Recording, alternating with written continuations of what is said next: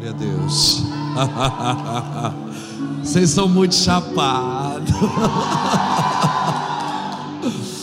Me falaram que essa igreja é muito chapada, irmão. Eu não acredito, não, só se eu ver mesmo. Mas eu cheguei aqui e eu vi.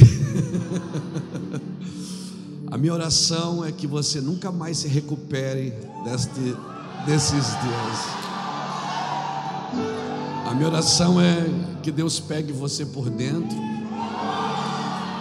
ajeite uma medida de graça na sua vida, na vida dos seus filhos e dos filhos dos seus filhos, e que você viva para ver a prosperidade de Deus na sua cidade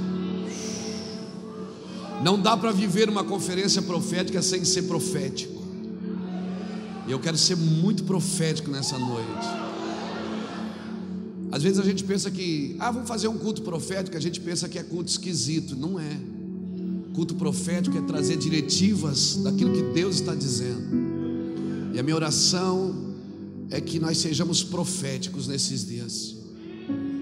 Que a gente seja imprimido por Deus, que Deus venha engendrar o nosso espírito nos próximos 10 anos que Ele vai fazer no Brasil. Eu não sei quanto a você, como a gente diz lá no sul, Pastor Marcelo, eu estou com muita alegria na minha felicidade. Verdade? Está comigo o pastor Reuel. Reuel é um dos ministros de louvor do nosso ministério, é uma pessoa que Deus preparou para viajar comigo.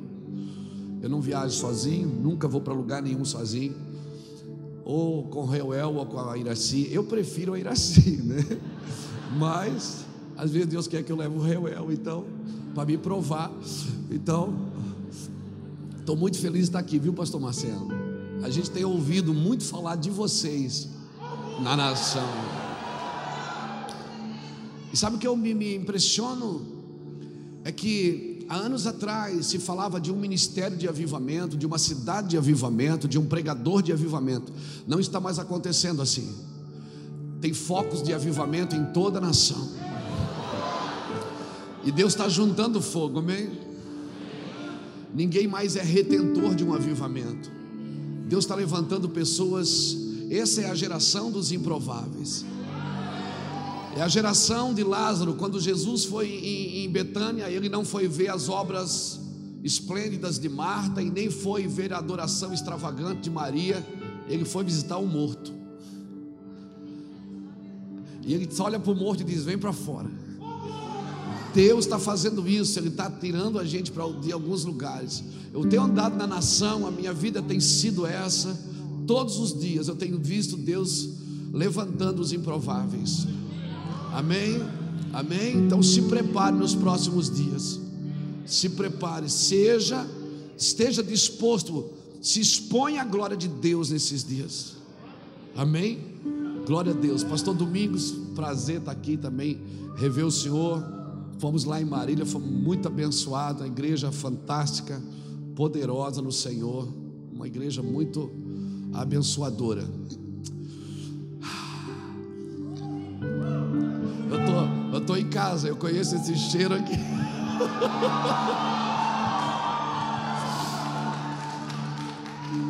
Diga para o irmão que está do seu lado: ó, se você tem juízo, é melhor você sair agora.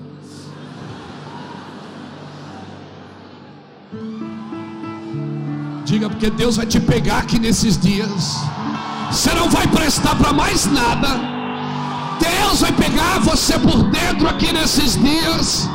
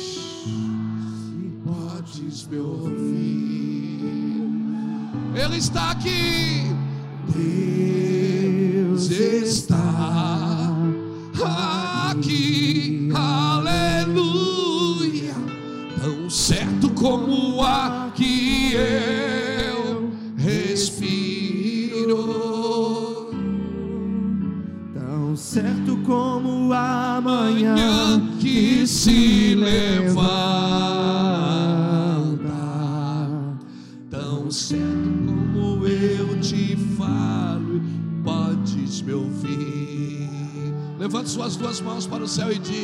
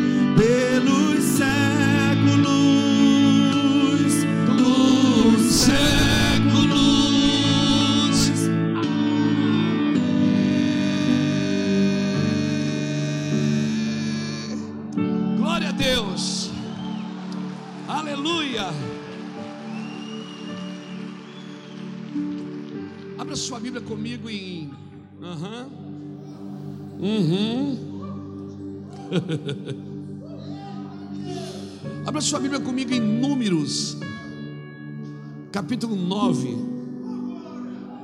Vamos começar nesse mistério aqui, irmão. Aleluia.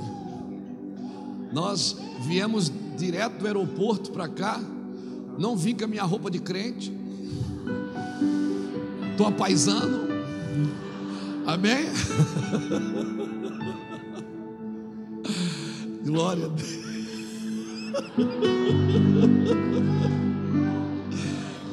Mas tá gostoso aqui, tá bom demais, irmão.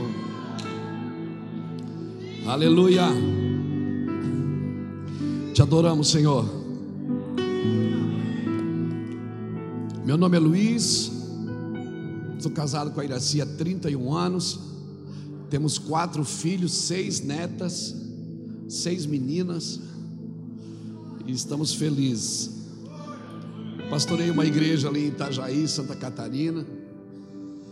Uma igreja começou com uns amigos, somos amigos de infância, os pastores, a maioria é amigo de infância. E estamos ali. E dali Deus tem nos levado em tantos lugares no mundo. Uma igreja que nasceu na porta de uma favela e de pessoas, tudo ex alguma coisa. Todo mundo era ex alguma coisa. Quem aqui é ex alguma coisa?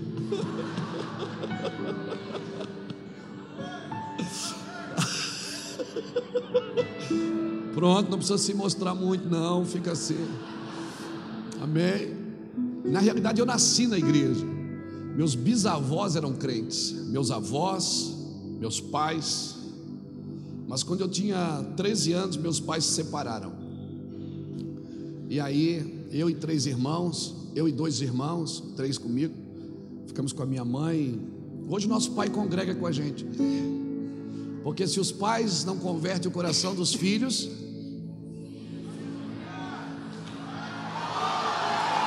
É, Deus não perde a viagem. Amém? Ser profético é isso. Nós estamos numa conferência profética. Ou a igreja é profética ou ela é patética. Ou ela trabalha por aquilo que está por vir? Quando Noé começou a construir a arca, estava chovendo? Ele não trabalhava porque estava chovendo, ele trabalhava porque iria chover. Ele trabalhou por aquilo que estava por vir, não por aquilo que estava chegando, por aquilo que estava acontecendo. Então nós não podemos nos mover só por aquilo que está acontecendo. A Bíblia toda nos empurra por um lugar. E eu quero falar um pouco sobre isso nessa noite com você. Amanhã nós vamos estar nove horas, né, pastor? Pastores, líderes e fominhas. Amém? No, no, amanhã, é, amanhã é sexta, amanhã pode faltar o emprego amanhã, não pode. Né? Mas quem sabe você é dono, se o patrão está aí, já fala com ele. Aleluia. Amém? Eu vou começar algo hoje, mas não vou terminar hoje. Eu vou começar a falar e amanhã a gente emenda. O meu trabalho, querido, é encorajar os pais e habilitar os filhos. Esse é o meu trabalho na nação brasileira. Esse, eu, eu tenho convicção que Deus me levantou para isso. Não para mais e não para menos, para andar nesse lugar, encorajando os pais, dizendo para os pais sonhem e dizendo para os filhos tenham visões. E quando se juntam, isso é uma convergência geracional. Quando há essa convergência geracional de pais e filhos, porque a Bíblia é pai e filho trabalhando junto. Amém? A Bíblia é pai e filho trabalhando junto. Amém, querido? Então nós vamos gastar um tempo aqui hoje. Vamos começar em números. Aleluia. Antes, oh, oh, Charles, me dá aqui para mim esse aqui. Deixa eu dar de presente. Já gosto chegando dando presente. Esse é o Charles, o Charles é meu genro, é um dos meus genros, né? Eu tenho dois. Lá eu já casei duas filhas e lá a gente tem um voto com Deus. O primeiro namorado a gente sacrifica ao Senhor, né? Como primícia. Como primícia. Você tem filha também, não tem? Duas, glória a Deus. Deixa Deus te usar, pastor Marcelo. Então a gente sacrifica ao Senhor. Se ele ressuscitar no terceiro dia, é o marido perfeito. Eu sempre disse para minhas filhas: se casem com homens que amam Jesus, porque um homem que ama Jesus vai cuidar bem de vocês. Ah, meu Deus, que lindo! O Charles é um dos meus genros, é casado com a Bruna. Eu, eu sou o sogro que ele mais ama, até porque ele não vai ter outro. Não é? Glória a Deus. Então eu queria dar de presente, aqui tem 100, não, 85, né? 85 mensagens de áudio. São 120 horas de ensino sobre reino de Deus. Quem faz aniversário hoje? Não tem ninguém, né? Graças a Deus. Tem alguém que faz aniversário hoje? Parabéns para você nessa data querida. Pega para você. Glória a Deus. Deus abençoe, amém? Glória a Deus. Esse livro foi o primeiro que a gente escreveu, O Reino de Deus Perpétuo e Inabalável. Nunca tem dois aniversariantes, tem outro não? Por que, que vocês não foram comer pizza com os amigos, irmão?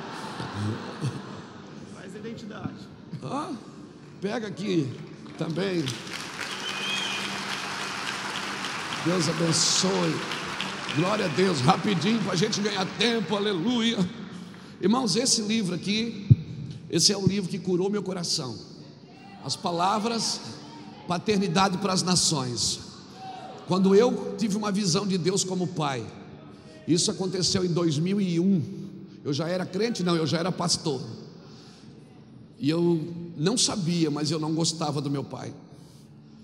Mesmo sendo crente, sendo pastor, quando falava no meu pai, eu, eu disse: ok, ok, eu amo ele, ele vai para o céu, mas pesquisando meu coração com a ajuda do Espírito Santo, eu fui perceber que na realidade eu não gostava dele, eu tolerava ele. Porque toda criança que é criada sem pai, ela tem dificuldade de três coisas: proteção, direção e limites. E você, quando é criado sem pai, você tem dificuldade de ver Deus como pai. Então você trata como Deus, e um Deus você adora com sacrifício, um pai não, um pai é com honra. Um pai você honra ele. Amém? Quem aqui foi criado sem pai? Pega para você ali. Aleluia. Deus abençoe. Amém, querido?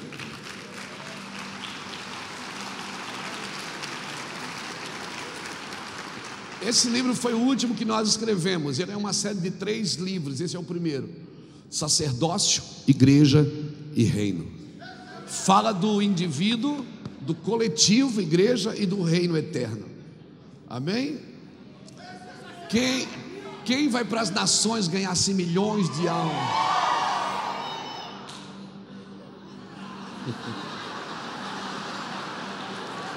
Dói. Eu gosto de gente metida, cara. Eu amo gente metida. Vamos lá. Números capítulo 9 e versículo de número 15. Eu vou falar da nuvem. Números 9, versículo 15 diz assim: No dia em que o tabernáculo foi levantado, a nuvem cobriu o tabernáculo sobre a tenda do testemunho. Desde a tarde até a manhã, a nuvem estava sobre o tabernáculo como uma aparência de fogo. Assim era de contínuo, a nuvem cobria e de noite havia aparência de fogo. Mas sempre que a nuvem se erguia sobre a tenda, os filhos de Israel partiam no lugar onde a nuvem parava, ali os filhos de Israel se acampavam. Segundo a ordem do Senhor, eles partiam, e segundo a ordem do Senhor se acampavam. Permaneciam acampados todos os dias em que a nuvem repousava sobre o tabernáculo. Quando a nuvem se detinha muitos dias sobre o tabernáculo, os filhos de Israel cumpriam a ordem do Senhor e não partiam.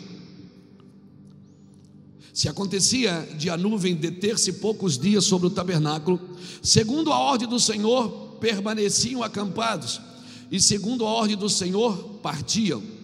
Às vezes, a nuvem ficava desde a tarde até pela manhã seguinte, e quando a nuvem se erguia pela manhã, partiam, quer de dia, quer de noite. Erguendo-se a nuvem, partiam. Quando a nuvem se detinha sobre o tabernáculo dois dias, ou um mês, ou um ano, permanecendo sobre ele, os filhos de Israel permaneciam acampados e não partiam, mas erguendo-se a nuvem, partiam.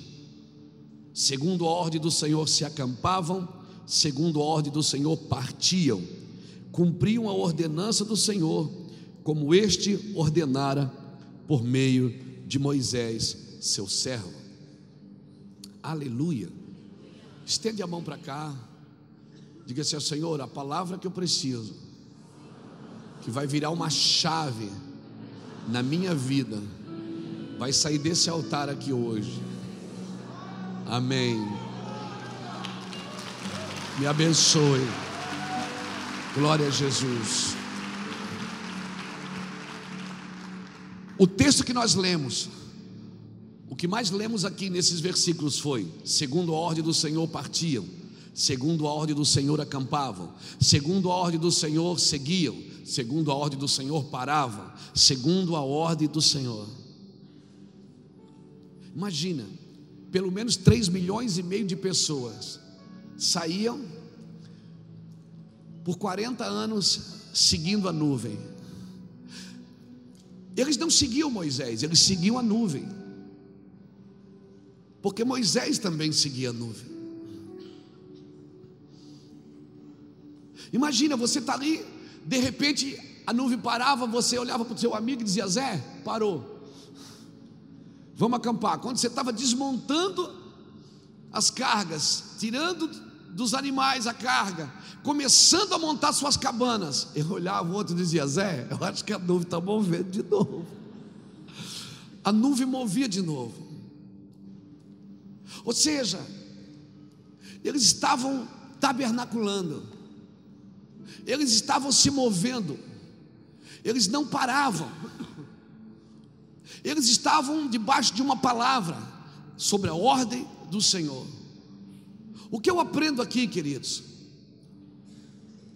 Que tudo que eu estiver fazendo para o Senhor tem que estar pronto para quando o Senhor disser: partam, se movam, avancem. Eu preciso avançar, porque nós somos proféticos, amém? Nós somos proféticos. Deus nos chamou para ser profético. Nós podemos mudar qualquer coisa. Como assim? Qualquer coisa eu vou provar para você biblicamente. Que Deus colocou um encargo na sua vida. Você é um agente de transformação em qualquer ambiente. Não existe lugares, às vezes eu converso com gente que diz: "Ah, ali é muito difícil". Eu já tive lugares remotos do planeta. Eu já preguei em cima de caminhões na África que nós tivemos que sair correndo para não apanhar. Eu já preguei na Índia em lugares que nós entramos dentro de um carro e saímos correndo e duas motos atrás de nós, mas no outro dia nós voltamos lá de novo e muitas almas aceitaram Jesus. Não existe lugares difíceis, existe lugar onde a nuvem não está. Quem atrai a nuvem? A nuvem é a aprovação de Deus. Sabe o que, é que a nuvem vem fazer? A nuvem vem dizer o seguinte: o que vocês estão fazendo, eu aprovo. Deus não me chamou para trabalhar para Ele, queridos, Deus me chamou para estar com Ele. O trabalho é o fruto do relacionamento com Deus. Por isso, a primeira coisa que eu preciso fazer é buscar a Deus. É, é gostoso trabalhar para Deus, mas quando Deus dar a sua ordem, segundo a ordem do Senhor se moviam, segundo a ordem do Senhor partiam. Ele está aqui, amém? Eu e o Reuel, quando a gente chega em algum lugar, eu sempre digo: Deus está aqui. Mas aí alguém diz: Mas eu não estou sentindo nada. Eu não tinto. A fé não sente, a fé sabe. A fé não é um sentimento, a fé é uma convicção. Convicção, você. Convicção você não aprende numa sala de aula. Você precisa ter convicções. A fé não é um sentimento. A fé é uma certeza. Tem coisas que Deus fala com você e você compara com aquilo que você está vendo. E nem sempre o que você está vendo está de acordo com aquilo que Deus está dizendo. E aí eu preciso ter uma escolha: no que eu acredito, no que eu estou vendo ou no que Deus está mostrando, ou no que Deus está falando. Quando Deus falou que eu ia ser um pregador, irmãos, eu vendia drogas numa esquina. Eu estava numa esquina vendendo drogas e cantando hinos da igreja, porque eu era um crente desviado. Quantas noites eu passei numa esquina cantando glória para sempre ao Cordeiro de Deus, a Jesus o Senhor, ao Leão de Judá, bem louco. E os caras que estavam comigo diziam: Mas isso aí não é música de crente? Eu disse: Mas eu sou crente. Eu só estou desviado. Eu dizia para eles: O diabo pode ter a minha mente, mas nunca terá meu espírito. O espírito é um lugar que só pertence a Deus. Por isso que no inferno não tem adoração. Porque o espírito não reconhece outro Deus, ele só reconhece aquele que soprou do seu espírito em você. Uma pessoa que serve ao diabo, ela serve na carne, serve na alma, serve com os seus sentimentos, mas no espírito ela nunca servirá. Por isso que quando você expulsa demônio de uma pessoa, quando ela volta da endemoniação, ela não sabe o que aconteceu. Ela diz: O que, é que houve? Ela não sabe. Porque Satanás toma sua mente. Mas o homem que serve a Deus, a sua mente é renovada. Dia após dia. Nós sabemos exatamente o que nós fazemos para Deus, amém? Oh, eu vou pular agora. Por quê? Por que eu estou pulando? Porque eu quero. O meu espírito diz para a minha alma: adore o Senhor, pule. Então eu pulo. O, o, a alma é um pêndulo, ou ela pende para o espírito ou pende para a carne. Então, tem coisas, querido, que você não tem que sentir, você tem que saber. Você tem que ter convicção. Tem coisas que Deus diz para você que você está 15 anos esperando. E pode acontecer em 15 segundos. Tem coisas da nossa vida que estão paradas, como águas paradas, esperando uma movimentação. Querido, agora eu preciso ter a consciência que o Senhor está aqui. Se nós não tivermos uma consciência da presença, nós não teremos uma conduta de santificação. Aí eu digo, canta aquela música, Reuel, para a gente entrar na presença de Deus. Você não precisa entrar em lugar nenhum. Você só precisa entrar da onde você saiu. Se você nunca saiu, você não precisa entrar em lugar nenhum. Emanuel é Deus conosco, é Deus presente. Ele está aqui, cutuca alguém que está do seu lado, diga: Ele está aqui. Emanuel, o Deus presente, o Deus conosco. Sim, essa é a sua presença. Aleluia! Glória a Jesus. Amém, queridos. Sabe por que, que muitas vezes não somos proféticos? Porque não sabemos lidar com a dor, não sabemos lidar com o sofrimento. Parece que quando alguém está sofrendo, está em pecado. Não, não tire a aflição do seu cristianismo, senão você não tem por que militar. E aí você vai militar em causa própria, não vai militar na causa do reino. Uma mulher, quando está grávida, ela tem a opção de fazer parto normal ou cesariana. Às vezes não tem opção, às vezes ela precisa fazer cesariana. Mas vamos dizer que ela tem a opção. A diferença é que no parto normal, ela tem horas difíceis ali. E grita, e pula, e corre, e chama a mãe, e chama o pai, tem que ter gente para segurar. Mas no outro dia, ela pega a criança no colo e vai para casa cuidar do seu filho. A cesárea não. A cesárea, ela é isenta da dor. Ela tem um momento de parto sem dor, mas no outro dia precisa de uma pessoa para cuidar da mãe e do filho. Às vezes eu penso que a igreja quer ter, quer gerar sem dor. Não, querido, não tire a dor, não tire a aflição.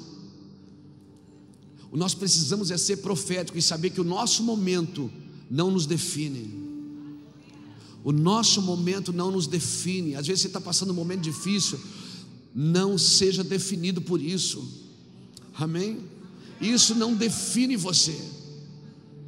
Às vezes a nuvem parava, eles paravam. Às vezes a nuvem seguia, eles seguiam. Imagina, às vezes ela parava um dia, às vezes parava um mês, às vezes parava um ano. Um ano no mesmo lugar. Mas sabe o que eu penso? Que todos os dias eles estavam assim, ó. Eles viviam na terra, mas sua cabeça, seus olhos estavam sempre fitados naquilo que se movia, porque o Senhor deu uma ordem. Segundo a ordem do Senhor, eles se moviam. Segundo a ordem do Senhor, e não adiantava, quando a nuvem se movia, tinha que pegar tudo, botar as crianças no colo, desmontar as cabanas e, e pegar tudo e sair atrás da nuvem. Eu não quero estar num lugar que a nuvem não esteja, porque a nuvem é a aprovação de Deus. Quando a nuvem vem, Deus está dizendo: Eu aprovo o que está sendo feito aqui. A nuvem, ela estava ali para proteger o povo e para dar direção para o povo. Por isso, irmão, que não dá para ouvir o evangelho sem nuvem. Um evangelho sem nuvem a gente não tem para onde ir. Um evangelho sem nuvem, a gente vai ficar só esperando alguém fazer algum benefício para a gente. O evangelho tem muitos benefícios, sim, mas fique esperto, a nuvem vai guiar você até um lugar, amém? Esse é o trabalho da gente, esse é o nosso trabalho. Nós precisamos estar comprometidos com aquilo que o Senhor está dizendo se vamos ser proféticos, por que, que você acha que a Bíblia diz os dias de João Batista, os dias de Abraão, os dias de Davi? Por quê? Porque foram homens que deram sentido para os seus dias. Foram homens que, quando eles faziam alguma coisa, os dias tinham sentidos. Então, o nome deles foi imprimido nos dias. Coloque o seu nome aí nesses dias: os dias de João, os dias de Luiz, os dias de Marcelo, os dias de Antônio, os dias de Maria. Coloque os seus nomes, dê sentido para a sua vida. Ou você vive ou só existe. Amém? Dê sentido para a sua vida, siga a nuvem. A presença de Deus, querido. A presença de Deus, eles conheciam essa presença. Eles não conheciam a presença em, eles conheciam a presença sobre. Está gostoso aqui esse ambiente, não está? Sabe por que está gostoso? Porque eu estou falando de Deus. Quando eu falo de Deus, eu atraio o poder de Deus. Mas quando eu falo com Deus, eu atraio a presença de Deus. Por isso, uma pessoa pode estar num culto 30 anos debaixo do poder e não conhecer a presença de Deus. Agora, o que te transforma não é o poder de Deus, é a presença. Alguém diz assim, pastor, ora por mim, transfere a presença, você não transfere, você transfere o poder. A presença só vem se você fizer um lugar para ela. Se você construir um lugar para a presença, então ela vem. Às vezes eu estou em reuniões, as pessoas estão recebendo, está acontecendo milagres e eu estou lá secando. Mas eu vejo todo o vídeo seu pulando, dançando, porque eu não vivo por sentimento. Eu sei que ele está ali. Às vezes eu estou pregando, eu digo, Deus, eles estão sentindo, eu não estou sentindo nada. Ele diz: o, o seu lugar de sentir não é aqui, é só nós depois. Uhum. Amém? Seja tão extravagante com Ele como você é extravagante com as pessoas. Aleluia. Adoração, querido. Deus precisa ser adorado? Hein? Deus, se você adora, Ele é Deus. E se você não adora, Ele deixa de ser Deus? Você comprometeu a sua divindade? Não. Então por que, que ele pede adoração? Por que, que ele passa a Bíblia inteira dizendo adorai ao Senhor, adorai ao Senhor, adorai ao Senhor, adorai ao Senhor? Por quê? Se ele não precisa disso. Porque Deus sabe que você fica parecido com tudo que adora. Se você adora dinheiro, você vira avarento. Se você adora coisas, você vai virar idólatra. Mas se você adora Ele,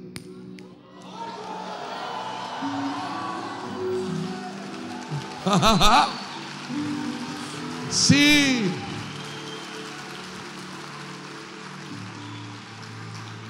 Por que, que você acha que César, quando Jesus pegou uma moeda e disse: De quem é essa imagem? Disse: É de César. Por que, que você acha que Jesus disse: De quem é essa imagem? É de César. Ele disse: Então dá a César o que é? Você sempre vai terminar na mão daquilo que você representa.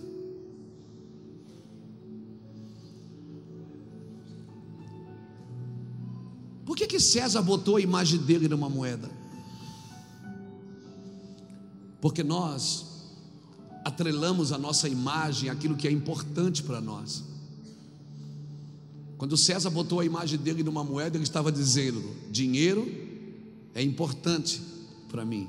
Por que, que você acha que Deus atrelou a imagem dele a você? Por quê?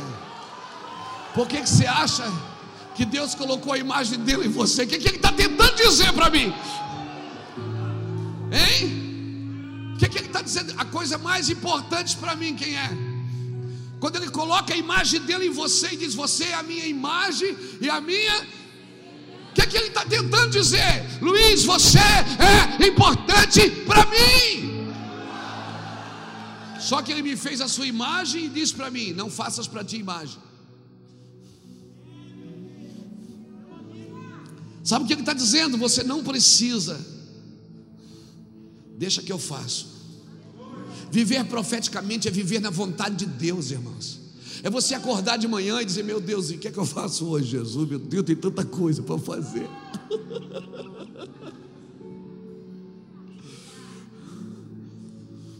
Viver profeticamente é ficar olhando para a nuvem é dizer: o que, é que o Senhor vai fazer hoje? Às vezes eu vou orar, eu quero dar conselho para Deus, como se Deus não soubesse o que fazer. Oração não é para dizer para Deus o que Ele tem que fazer. Oração é para me dizer: Deus, não me deixe de fora do que o Senhor vai fazer, me leva junto. Sabe quando o pai, o filho, o pai sai, o filho, pai, leva eu, não, fica aí, não, leva eu. É mais ou menos isso. Salmo 139, verso 16 diz que no seu livro ele escreveu sobre mim sem que nenhum dos meus dias existisse. Deus fez uma biografia minha e eu não tinha nem nascido ainda. Pensa nisso. Então, se Deus fez uma história minha, eu preciso descobrir essa história. Deus não tem o um plano B. Deus não olhou para você no, no berço e disse: Ó, oh, nasceu João, e agora? O que, que eu faço com o João? Não. A Bíblia diz que no seu livro ele escreveu sobre mim, sem que nenhum dos meus dias existisse. Deus fez uma biografia minha e eu não tinha nem nascido ainda. Então qual é o meu encargo? É descobrir o que Ele disse sobre mim. Quantas vezes eu estava nas drogas e eu disse: Deus, essa não é minha vida. Eu sei que não é minha vida, porque eu não tenho paz aqui. Eu não tenho paz. Eu sabia que aquele não era o meu lugar. Deus não tem o plano B, Deus só tem o plano A. E toda vez que eu saio do plano original, Deus cria um plano adicional para me trazer de volta para o plano original. O plano original de Deus é eu e você somos a maioria. O plano original de Deus é você saber por que, que você nasceu.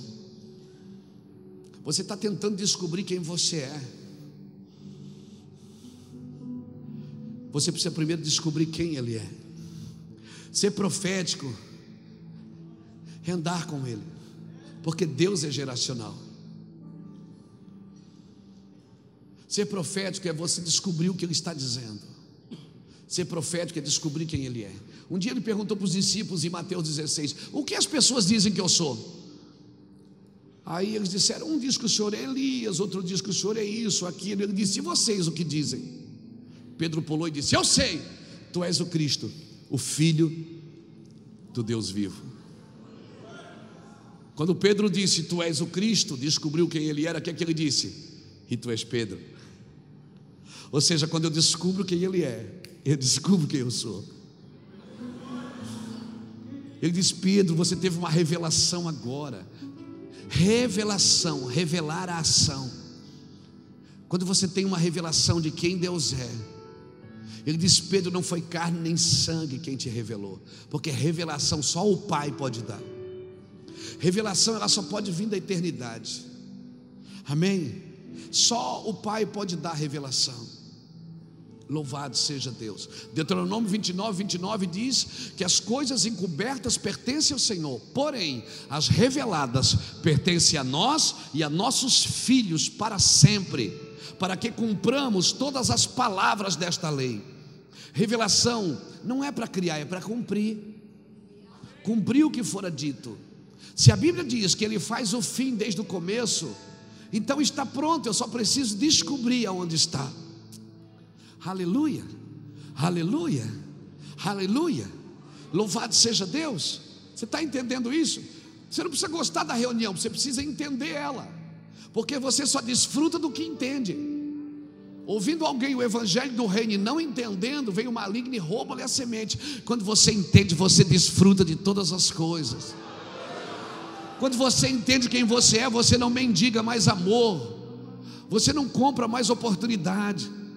Quando você descobre quem você é, Luiz Hermínio, com essa cara aqui, ó, só tem eu no meio de 7 bilhões de pessoas que permeiam a face da terra. Eu sou o único Luiz Hermínio que tem essa impressão digital. Eu sou exclusivo, propriedade exclusiva. Pensa, não é para crescer? Não é para ficar soberbo?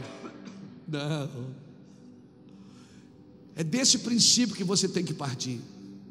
Pastor, mas o senhor fala isso porque o senhor não sabe onde começou a minha vida. Eu nasci, minha mãe me, me deu não sei para quem, eu fui deixado no hospital, eu fui fruto de um incesto, eu fui fruto de um estupro. Pastor, eu fui criado, não conheci meus pais. Ei, a tua vida não começou ali. Efésios 1,4 diz que ele me elegeu nele, antes da fundação do mundo.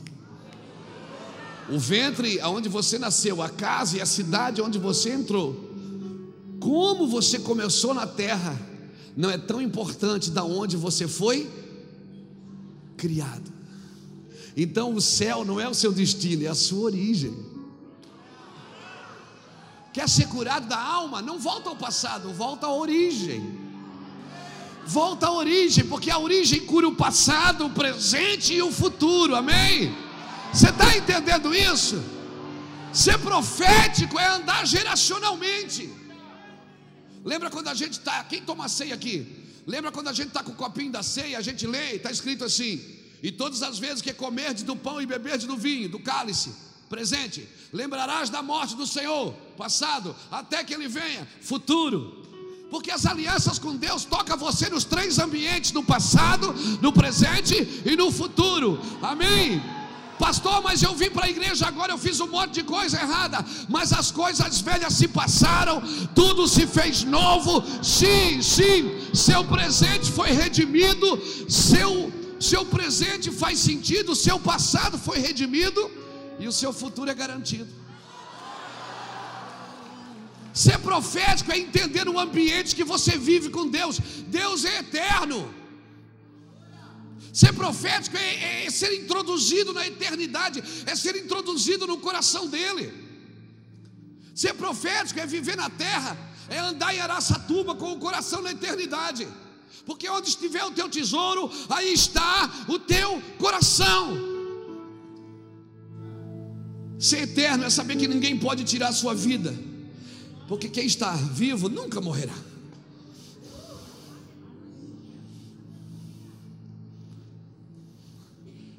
Quem aqui já ouviu uma palavra assim, ó, eis que eu te digo, filho meu? Já ouviu? Não é bom? Não é bom? É bom, não é? Hoje eu cheguei aqui, irmão, já deu no meio assim, tal, eu já peguei, eu disse é minha. Não é bom ouvir uma profecia e dizer assim, alguém dizendo, eis que eu te digo, não é? Quem aqui já recebeu? Você não chorou? Você ouviu as primeiras 30 palavras, depois não ouviu mais. Caiu no chão, chorou, babou. Depois fica perguntando o que foi mesmo que ele disse. Quando alguém está profetizando, eu fico intacto. Mesmo que eu tenha vontade de me de chapar, eu fico esperando. É gostoso, não é gostoso? É bom que seja na frente de toda a congregação, para todo mundo ver que a gente também tem chamado, aleluia. É ou não é? Não é bom? Aí você vai para casa assim. Deus falou comigo. No outro dia não muda nada. O relógio desperta, você tem que trabalhar. E alguém ofende você no trabalho, mas Deus falou comigo ontem. Aí no primeiro dia você está assim ainda. Você liga para todo mundo, rapaz, tu viste a palavra que Deus falou ontem. No terceiro dia você está ligando para o irmão João, para a irmã Maria, você ora por mim para Deus confirmar. Isso é ser patético.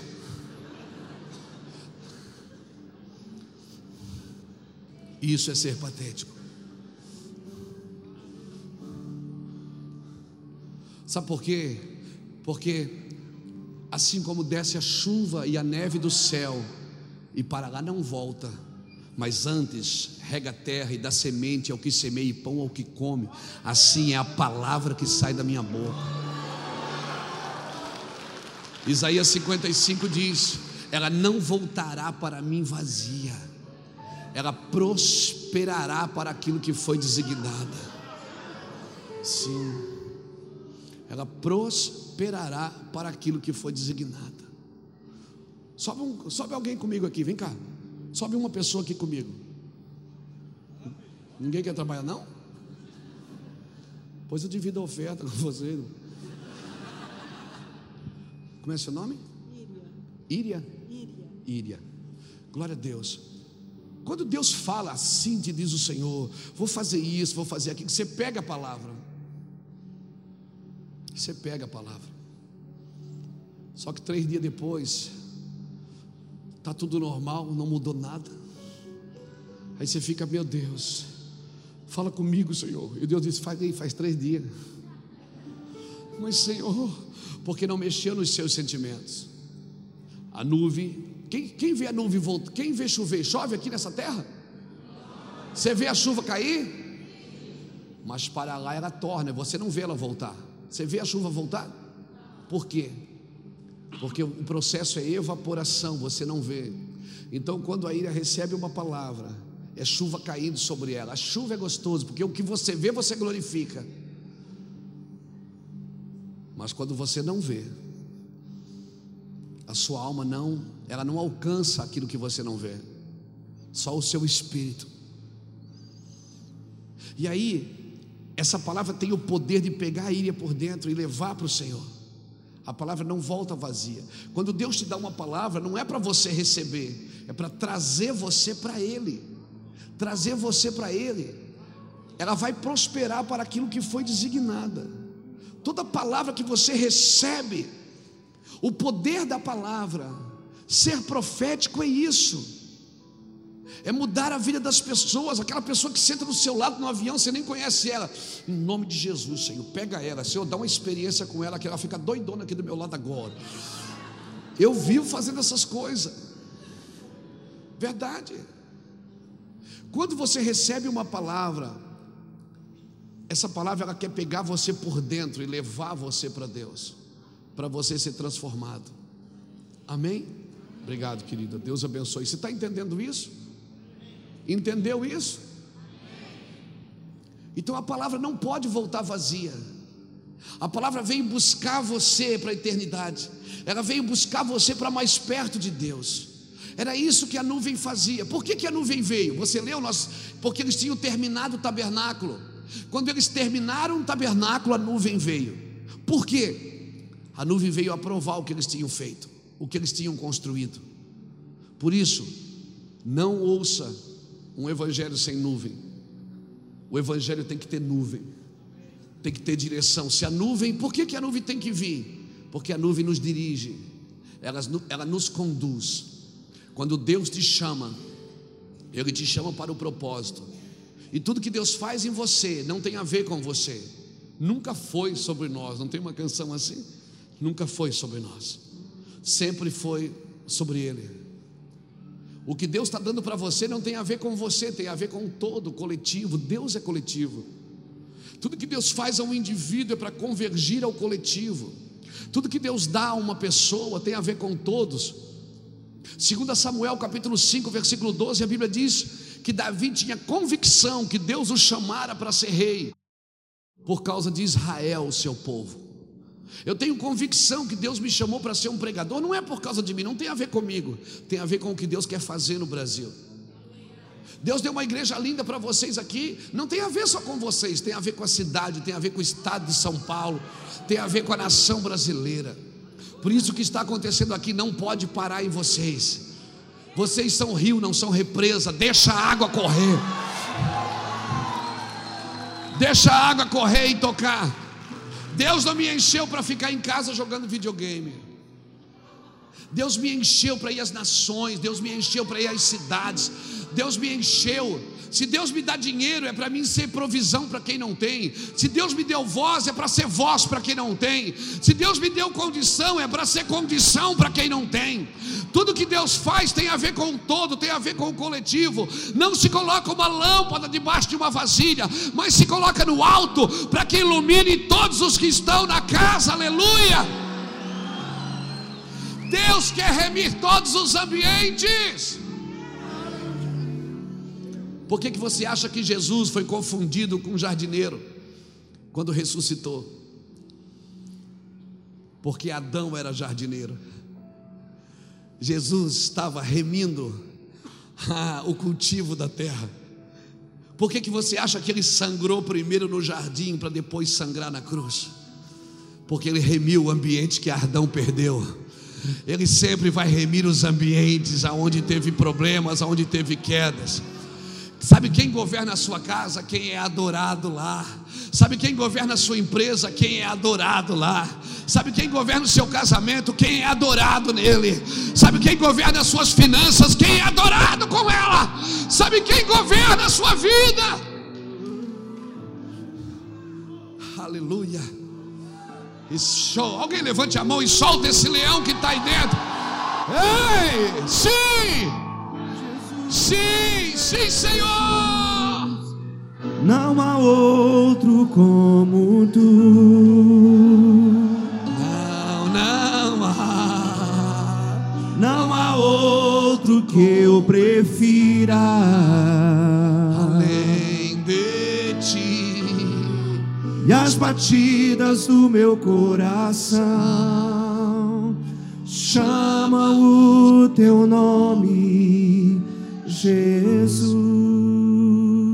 Quantos querem ser profético?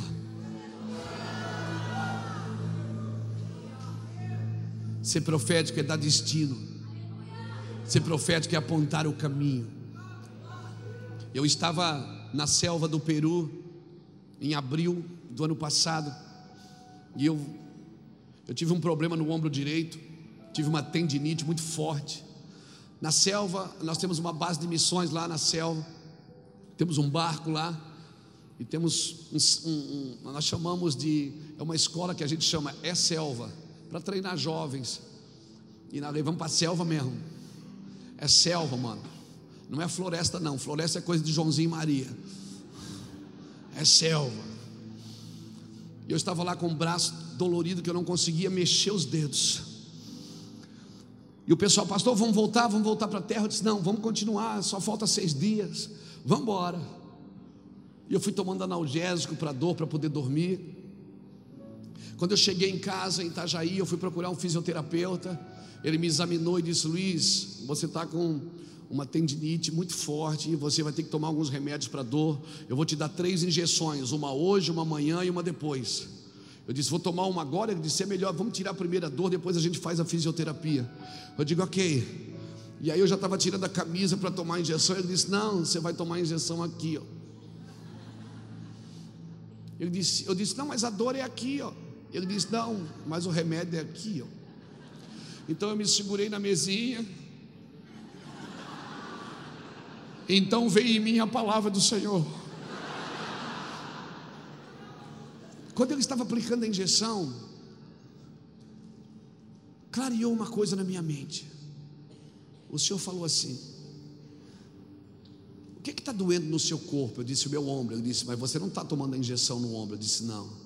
Ele disse: Assim é a minha igreja. Luiz, tem uma parte sadia da minha igreja no Brasil que está tomando remédio pela parte doente. Ser profético é tomar o remédio pela parte doente. E eu espero que vocês sejam proféticos, que estejam tomando remédio pela parte doente do corpo nessa nação. Tem uma parte doente nessa nação, mas tem um povo que está tomando remédio. O remédio não é para ali, o remédio não é para ele, mas o remédio vai tocar todo o corpo de Cristo. O remédio vai tocar todo o corpo de Cristo. Ser profético é pular na frente e dizer: Deus é comigo aqui. Eu assumo a responsabilidade. Eu sou voluntário. Sim, eu sou voluntário, mas eu vou ser um voluntário comprometido. Voluntariamente comprometido, livremente responsável. Eu sou livre, eu sou voluntário, mas eu sou responsável e comprometido, Senhor. Pode aplicar o remédio, porque eu quero tomar o remédio por uma parte que não entendeu ainda. Ser profético é carregar a cruz para aquele que não entendeu ainda. Ser profético é estender a mão para aquele que não entendeu ainda. Ser profético é isso, querido. Ser profético é assumir a responsabilidade, dizer: Deus é comigo. Aleluia, aleluia. Ser profético não é isolar do corpo. Ser profético é dizer: Deus é comigo. O Senhor está procurando alguém que fique na brecha? Sou eu. Sim, Senhor, sou eu. Eu sei que isso não tem a ver comigo. Talvez esse remédio nem é para minha casa, nem é para o meu ministério, mas eu tomo esse remédio por todo o corpo. Aleluia, porque eu sou profético. Ser profético é amar o que Deus ama. Ei, Deus não ama só a igreja evangélica. Tem gente que pensa que Deus aceitou Jesus e veio para a igreja evangélica.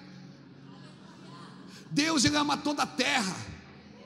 Ele amou o mundo de tal maneira que deu o seu filho, ele mandou, ele amou o cosmo. Ele não ama só as nossas reuniões, ele ama Araçatuba, ele ama Itajaí, ele ama São Paulo, ele ama, ele ama todas as coisas. Sabe por que, que ele ama? Porque ele não tem amor. Ah, meu Deus. Aleluia! Você está entendendo isso? Ele vive. Posso crer no amanhã.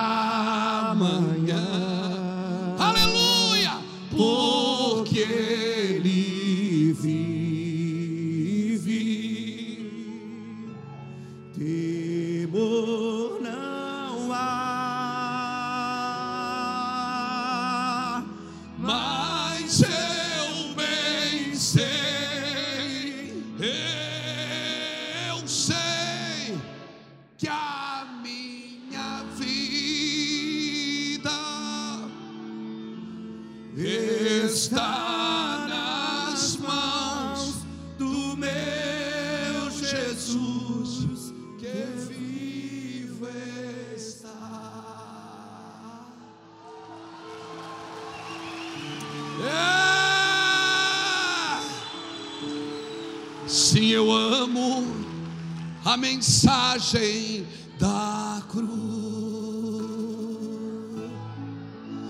até morrer eu a vou proclamar.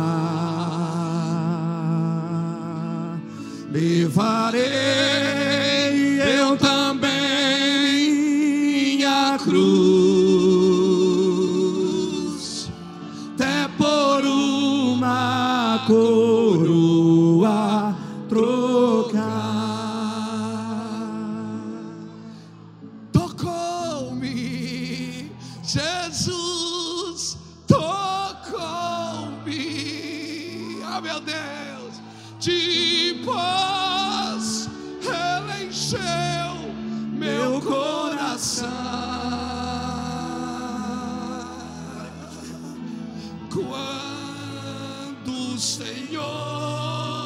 Jesus me tocou, livrou-me.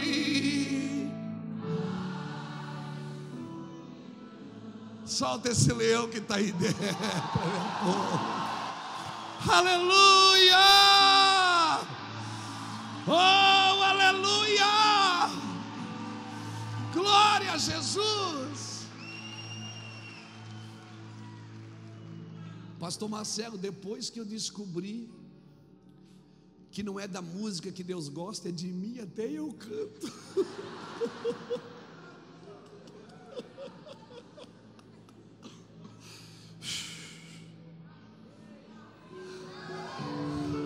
Não é da música que Deus gosta, é de você.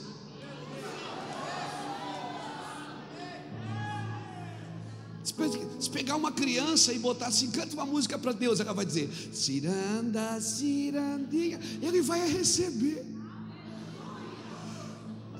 É Porque não é da música que ele gosta, é de você. Está entendendo isso? É de você. Ele diz, filho meu, me dá o teu coração. Porque se ele tem um coração, ele tem tudo que é seu. Quando ele se move, você se move. Quando ele fala, você obedece. Aleluia. Ser profético, querido, é andar na dimensão dele, é ser convicto, é viver em amor. Ser profético é andar com ele. Amém? Quando ele se move, você se move. Às vezes você está ali tanto tempo na mesma coisa, de repente a chave vira. Quando a chave vira, não é assim quando você lê um texto da Bíblia. Às vezes você está 10 anos no mesmo texto, não entendeu. Num dia, você está dentro do carro dirigindo, nem a sua Bíblia está ali. De repente, aquele negócio salta dentro de você. Eu, eu sou muito assim, às vezes eu estou passeando com a Iraci, lá em Itajaí, então eu começo a orar em línguas dentro do carro, de repente, eu começo a chorar dirigindo, ela diz, quer voltar para casa? Eu digo, quero. Porque eu sei que eu vou mergulhar por alguns minutos, por algumas horas e a coisa vai ficar grande. Nós temos um caso de amor muitos, de muitos anos. Deixa eu te falar uma coisa, querido. Você está numa conferência profética. A palavra conferência vem da palavra conferir. Confira na sua vida se você está sendo profético. Ou se você só está funcionando, Deus não te chamou para funcionar, Ele te chamou para fluir. Você tem que funcionar fluindo. A pior coisa que tem é você botar o serviço num lugar que não está o seu coração. Por isso, Deus quer o seu coração. Lembra quando ele chamou Moisés? O que é que ele disse para Moisés? Põe a mão no seu peito. Moisés põe a mão no peito. Quando tirou a mão, o que é que tinha na mão? Porque como estiver seu coração, assim vai estar seu serviço. Não é o serviço que impressiona Deus. É o seu coração. Então não precisa trabalhar, pastor. Não, é porque é impossível você viver com Ele e não se comprometer com o que Ele está comprometido. É impossível você viver com Deus e não cheirar Ele, passar tempo com Ele, e não quando Ele disser quem eu vou enviar, e você pular na frente e dizer: Eis-me aqui. É impossível você não estar comprometido com isso. É impossível você não querer comprar, tomar o remédio no lugar do doente. É impossível. Se você anda com Deus, você vai ser profético o tempo inteiro. O tempo inteiro. Abra sua Bíblia comigo em Deuteronômio, capítulo 6. Ah. Eu irei, se eu não tenho para onde voltar, só tenho você, Deus.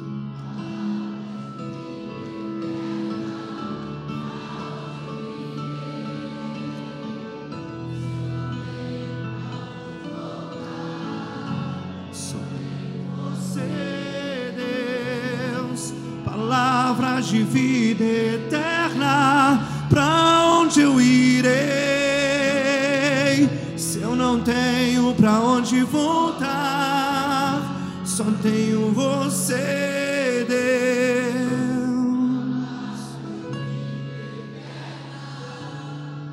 Pastor, mas eu tenho perseverança porque eu continuo fazendo. Perseverança não é continuar fazendo, é continuar crendo. Porque você pode fazer sem crer. Você pode botar no piloto automático e continuar funcionando. A ideia é você crer. Você é possível fazer sem crer, mas é impossível crer sem fazer. Na hora da oferta, quando você dá uma oferta, é possível você dar sem amar, mas é impossível você amar sem dar. Por isso Deus quer o seu coração. Olha o que diz Deuteronômio capítulo 6, olha o que diz o versículo 4. Ouve, ó Israel, o Senhor nosso Deus é o único Senhor. Ponto final. Versículo 5. Amarás o Senhor teu Deus de todo o seu coração, de toda a tua alma e de toda a tua força. Versículo 6. Estas palavras que hoje te que hoje te amar é uma ordem. Essas palavras que hoje te ordeno estarão em teu coração, tu as inculcarás a teus filhos, e dela falará, falarás assentado em tua casa, andando pelo caminho, deitando-te e levantando-te. Também as atarás na tua mão por sinal, e te serão por faixa entre os teus olhos, e as escreverás nos umbrais da casa e nas portas, quando o Senhor teu Deus te introduzir na terra que, sob juramento, prometeu a teus pais Abraão, Isaque e Jacó, que te daria grandes.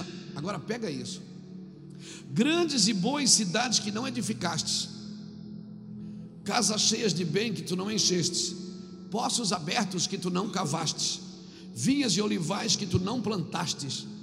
E quando comeres e te fartares, guarda-te de não que não te esqueças do Senhor que te tirou da terra do Egito e da casa de servidão.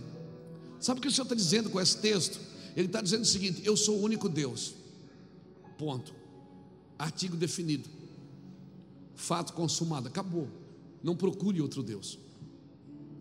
Depois ele diz: Tu amarás o Senhor de todo o teu coração, de toda a tua alma e com toda a tua força. Intenso, você vai ser intenso.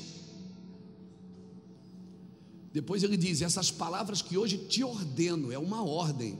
Ele não está dizendo, eu não estou pedindo para você me amar, eu estou mandando. Mas eu, isso eu entro em parafuso, porque diz assim: ó, Senhor, o Senhor diz que o amor é doador, agora o Senhor está dando uma ordem para me amar? Como assim? Amor obrigado? Ele diz, Luiz, deixa eu te explicar uma coisa. Efésios 1,4 diz o quê? Que ele me elegeu nele. Então, da onde eu saí? Da onde eu saí, irmão? Dele. Então, qual é a natureza que eu tenho? Ele é amor. Se ele é amor, eu tenho que ser. Ele é justiça. Justiça. Ele é santo. Ele é puro. Ele é generoso. Sabe o que ele está dizendo? Ele está dizendo assim, Luiz, como você saiu de mim, você ama. Você pode estar tá fazendo mal para alguém, mas tem amor aí dentro. Eu sou a sua natureza. Se você não estiver fazendo para mim, você vai estar tá fazendo para alguém. Esses dias eu estava discutindo com um rapaz, ele dizia assim para mim: discutindo não, brigando. Ele disse: Pastor, o senhor dizima? Eu digo dizimo. Ele disse: Mas o senhor sabia que o dízimo não é de Deus, né? É da velha aliança. Eu disse: Mas eu dizimo. Para mim não tem velha e nova, para mim é, é aliança que eu nasci de novo. Quando eu nasci de novo, passou tudo a ser uma nova aliança para mim. É tudo uma aliança só. Ele disse: É, mas eu não dizimo. Eu disse: Claro que dizima. Não dizimo. Eu disse: Dizima. Você só não sabe para quem, mas você dizima. Porque todo mundo dizima. Por quê? Porque é da tua natureza. A tua natureza é generosidade. Louvado seja Deus. Vem um, vem um homem aqui agora. Vem um homem. Vem cá. Porque eu vou ter que pegar você aqui. Vem cá. Como é seu nome? Guilherme. Guilherme. É o Guilherme. Quando o Guilherme nasceu, o Guilherme nasceu em Deus primeiro. Deus formou, mas Deus não formou ele do pó da terra, formou, mas não criou. Deus criou o Guilherme nele, ele me elegeu nele, antes da fundação do mundo, para que eu fosse santo. Ó, teu coração está batendo. Você viu? Viu? Bateu. E forte. Graças a Deus. Graças a Deus. Quando ele criou o Guilherme, aleluia. Se comporta, você está numa igreja evangélica, irmão. Aleluia. Quando ele criou o Guilherme, ele, for, ele criou o Guilherme nele. Só que ele tirou o Guilherme e depois entrou no Guilherme. Você está entendendo isso? Sempre foi uma coisa só, amigo. Você estava nele e agora ele está em você. Você está entendendo isso, Guilherme? Só que Ele formou você do pó da terra. Tudo que Deus criou, Ele disse: haja, e ageu, e houve. Só para você relaxar um pouco. Deus disse: haja e. Mas o homem não, ele disse: façamos. Para deixar bem claro que a minha relação com Deus é de toque, é de afeto é de carinho. Por isso que todo homem que lidera a sua casa, seu ministério, tem que ser um homem de toque.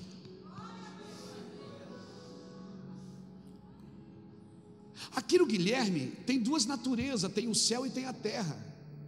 A música do meu amigo Davi Fernandes, céus e terra se encontram, alinhando. Onde é que céus e terra se encontram?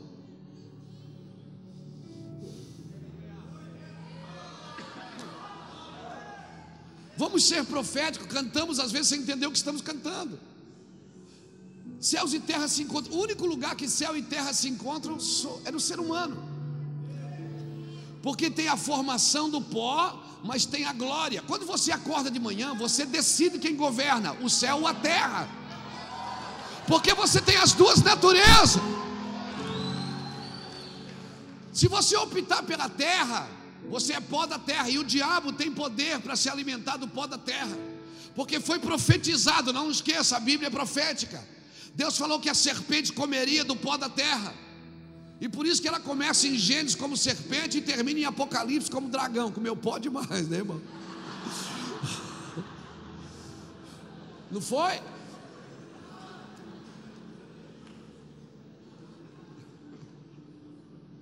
Quando o Guilherme acorda pela manhã, você decide quem governa a sua vida, se é o céu ou se é a terra. Se é a terra, você vai viver atribulado.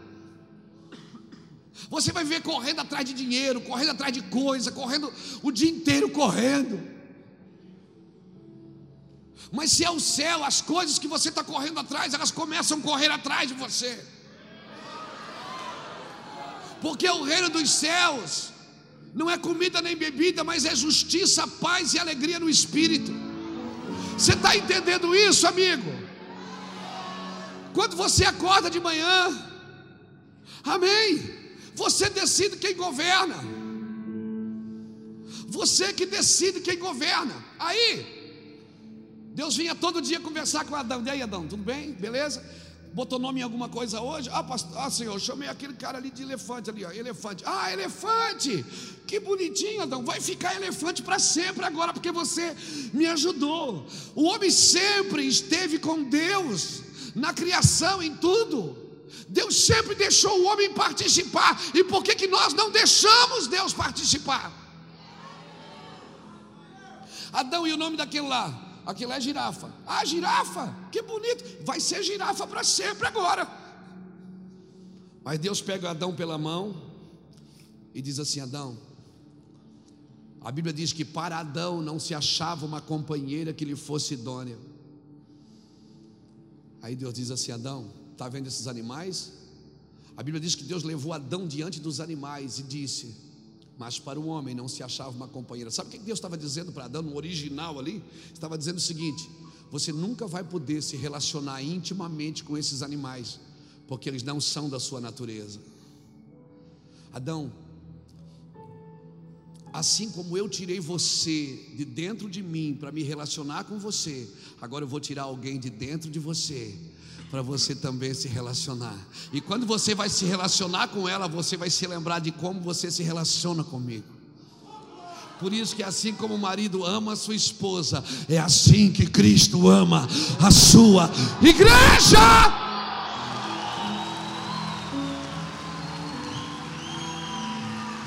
dentro para fora vem queimar. Você está pegando isso? Você está entendendo isso? Por isso que Satanás trabalha para destruir o lar. Por quê? Porque quando eu olho para o lar, eu vejo Deus. Você está pegando isso no seu espírito? Você está entendendo isso? Vem cá, Guilherme. Vai acostumando. Eu sou profético, você está numa conferência profética. Se eu fosse numa conferência, um pregador me pegasse assim pela mão, eu ia dizer, dizer Deus, eu quero essa unção aí para mim. Isso é meu, eu não perco tempo, não, irmão. Verdade, você está numa conferência profética. Eu estava numa reunião de obreiros em 1996. Eu e Iraci morávamos a sete quilômetros da igreja, nós tínhamos uma bicicleta. Nós nunca perdemos uma reunião em dois anos e meio mais ou menos que nós congregamos. Dois anos nós cuidávamos das crianças, limpávamos os banheiros. Um dia nós não tínhamos dinheiro para pagar a energia da nossa casa. Nós morávamos de favor na casa de um cunhado. Sim. A companhia elétrica foi lá e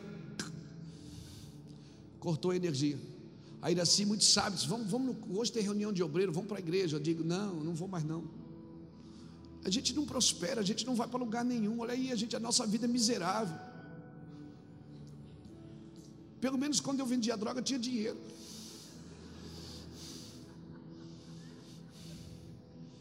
Ela disse: Vamos. Aí eu, eu ouvi. Se você não quiser ouvir o Espírito Santo, ouça sua esposa.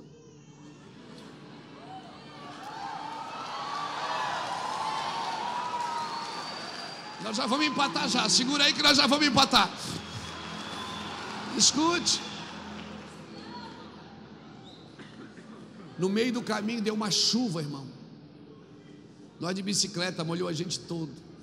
Chegamos na igreja, tinha umas 60 pessoas na reunião de obreiros, sentei lá atrás. Ela disse: Vamos lá para frente. Vou ficar aqui. Todo molhadinho, sentei. Meu pastor, o pastor João, estava pregando sobre propósitos de Deus. 60, 60, 70 obreiros. Uma igrejinha pequena. De repente Deus pegou ele. Ele começou a orar em outras línguas. Ele apontou assim, Marcelo, para a congregação e disse assim: Eu estou vendo. Deus vai levantar um homem aqui em Itajaí. E quando ele falou isso, eu peguei na mão da Iraci, comecei a apertar. Ela disse: Ai, amor, o que foi? Eu disse: Esse homem que está falando é eu. Amor, sou eu. Ela disse: Ai, Luiz, pelo amor de Deus, não faz escândalo. Porque ela sabe que eu sou espalhafatoso mesmo. Eu sou chapado. Eu não me envergonho do Evangelho, porque é poder de Deus para a salvação. Pode ser aonde for. Se Deus me pegar, eu saio rodando. Estou nem aí. E ele apontava assim o dedo e dizia assim: Deus vai levantar um homem em Itajaí. Esse homem vai viajar o mundo. Muitas pessoas do mundo do Brasil vão vir aqui em Itajaí para ouvir o que esse homem tem para dizer. Eu não aguentei. Eu dei um pulo, chutei a cadeira e disse: ah!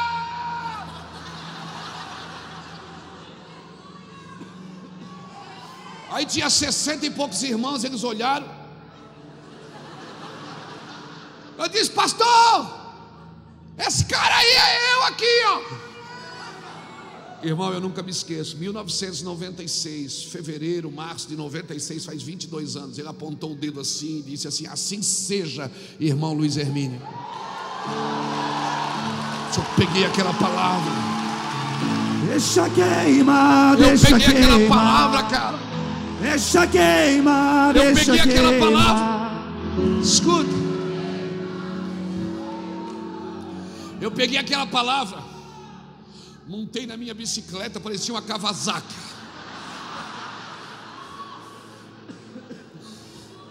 Cheguei em casa, sabe a companhia elétrica que tinha cortado a luz? Quando eu cheguei em casa, a luz ainda estava cortada. Mas aqui dentro acendeu uma luz que nunca mais apagou. Nunca mais apagou, Guilherme. Glória a Deus. Nunca mais apagou. Nunca mais apagou. Nunca mais apagou. Ei, escute. Você não vai viver o que ouve. Você vai viver o que diz. Você pode estar 30 anos na igreja sentado ouvindo o Evangelho e nunca vai viver o que Deus tem para você. Você vai viver. Quando todo mundo dizia eu vou morrer, Davi dizia eu viverei e contarei as maravilhas do Senhor. Ah, meu Deus, comece a declarar. A nuvem moveu, vai atrás dela, se mova. Você tem tempo para mais dois textos? Tem tempo. Então abra comigo Números 33. Larará. Eita, coisa boa servir a Cristo.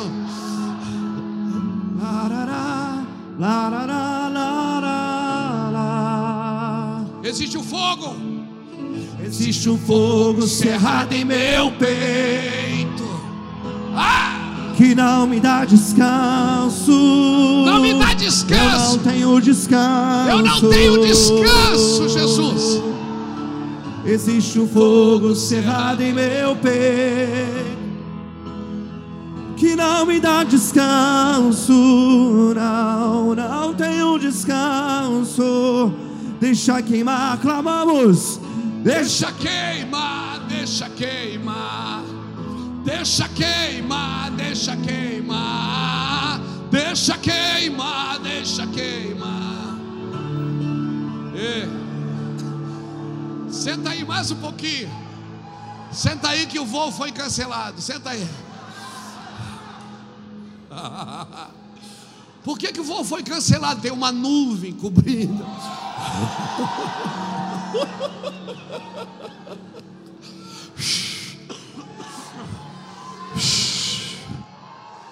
Eu quero declarar Araçatuba, vocês vão viver os melhores anos das vossas vidas. O Brasil conhecerá o avivamento que está acontecendo aqui. O Brasil conhecerá esse fogo. Mas quando Deus falar, não retenha o fogo, deixa o fogo correr, deixa as águas correrem. Deus vai trazer gente do mundo aqui para ouvir vocês pregarem. Deus vai trazer gente aqui para ouvir esses meninos, eles vão crescer e eles vão se tornar profetas do Senhor. Sim, pastor, mas Deus ainda não está me usando. Ei, escute. A necessidade da maioria sempre se serve da fé da minoria. Na multiplicação dos pães tinha cinco mil para comer, doze para servir e um para ofertar. Mas aquele que ofertou matou a fome de cinco mil. Deixa eu te falar uma coisa, querido. Não se preocupe em ser a minoria. Não se preocupe. O que Deus promove, Ele protege. Tudo que Deus promove, Ele protege. Se Deus está promovendo você, fique tranquilo, Ele vai promover, Ele vai proteger você. Aleluia. Números 33 diz assim: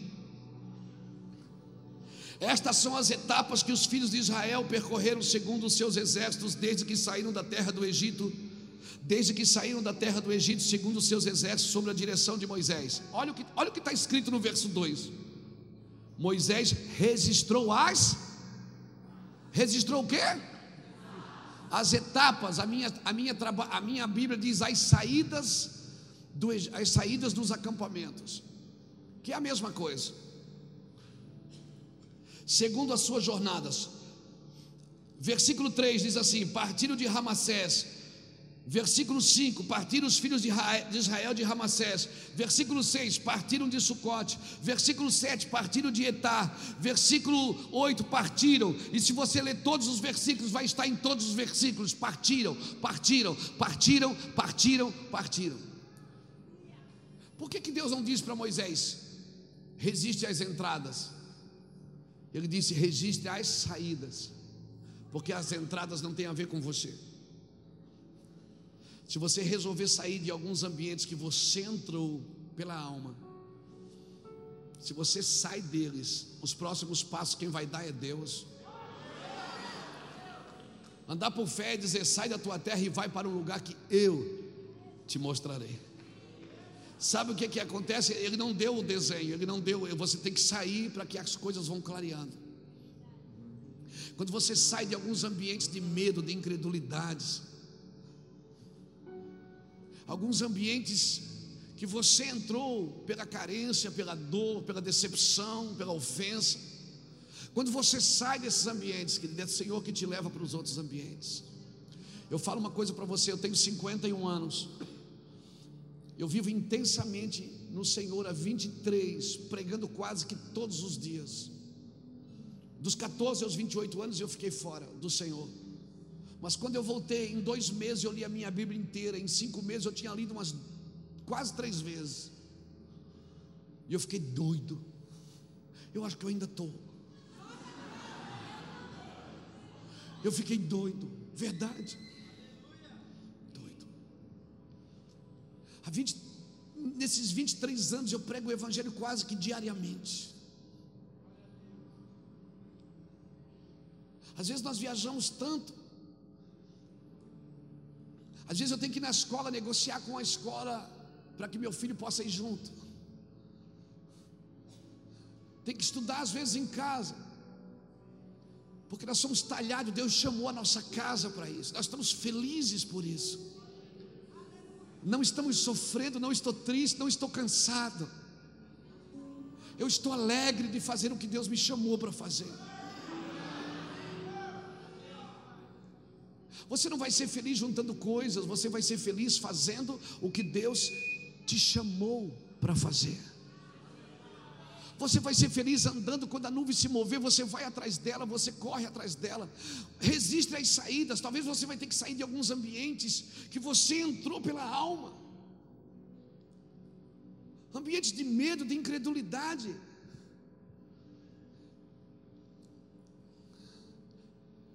Quando nós registramos as saídas, as entradas é com Deus, porque a nuvem vai nos levar no lugar. Nós lemos em Deuteronômio, você leu, você vai, você vai morar em cidade que não foi você que edificou, vai beber de vinha que não foi você que plantou, você vai beber de poços que não foi você que encavou, porque andar com Deus é andar no crédito, ser profético é andar no crédito. Sabe o que eu comparo um profeta? Um profeta para mim é como um estilista de moda. Quem aqui já foi num, num desfile de moda?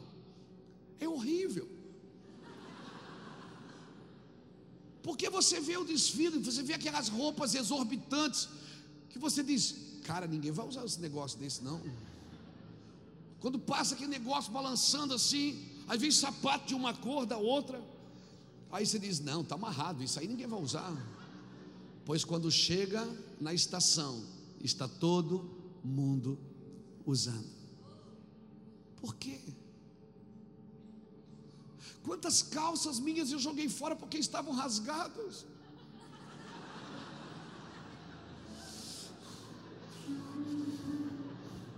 Quantas calças minha mãe cortou para fazer bermuda?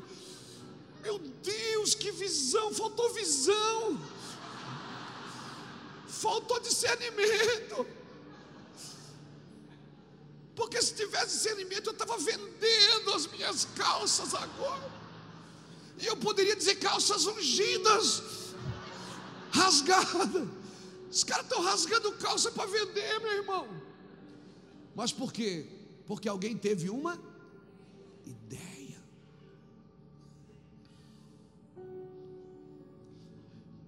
Andar no profético, querido. Entender que a estação muda. Um profeta para mim é como um estilista de moda. Ele está no verão e já está desenhando a roupa do inverno. Aí você está no verão, ah, 45 graus, ele faz um casaco de pele e diz: Olha aqui, ó, o que, é que eu estou vendo? Aí você diz: Tá, você, não, você é bobeira. Não, a estação vai mudar. O profético ele dita a tendência dos próximos anos. Ele dita o que está por vir. Quando um profeta do Senhor está num ambiente e diz: Assim diz o Senhor, irmão, corre, aparelhe os cavalos, porque virá o que ele está dizendo que virá. Sim, sim, nós podemos mudar, irmãos, a situação da nossa nação. Nós podemos mudar a situação da nossa nação se nós formos proféticos se nós não formos mais para a internet falar mal do Brasil, se nós não formos para a internet atacar a igreja do Senhor, se nós não formos para a internet falar mal, não, nós vamos ser proféticos. Nós vamos ser proféticos. Nós vamos olhar para alguém mal e dizer: Você pode ser bom, porque você nasceu do Senhor e a sua natureza é bondade. Você pode ser justo. Irmão, imagina, Deus fala com Abraão. Meu Deus. Deus fala, está acabando, está acabando. Deus fala para Abraão e diz assim: Vai para uma terra que mana leite e mana. Eu vou te levar para uma terra que mana o quê? Leite e mel. Aí Abraão chega na terra, o que, é que tem na terra? Fome.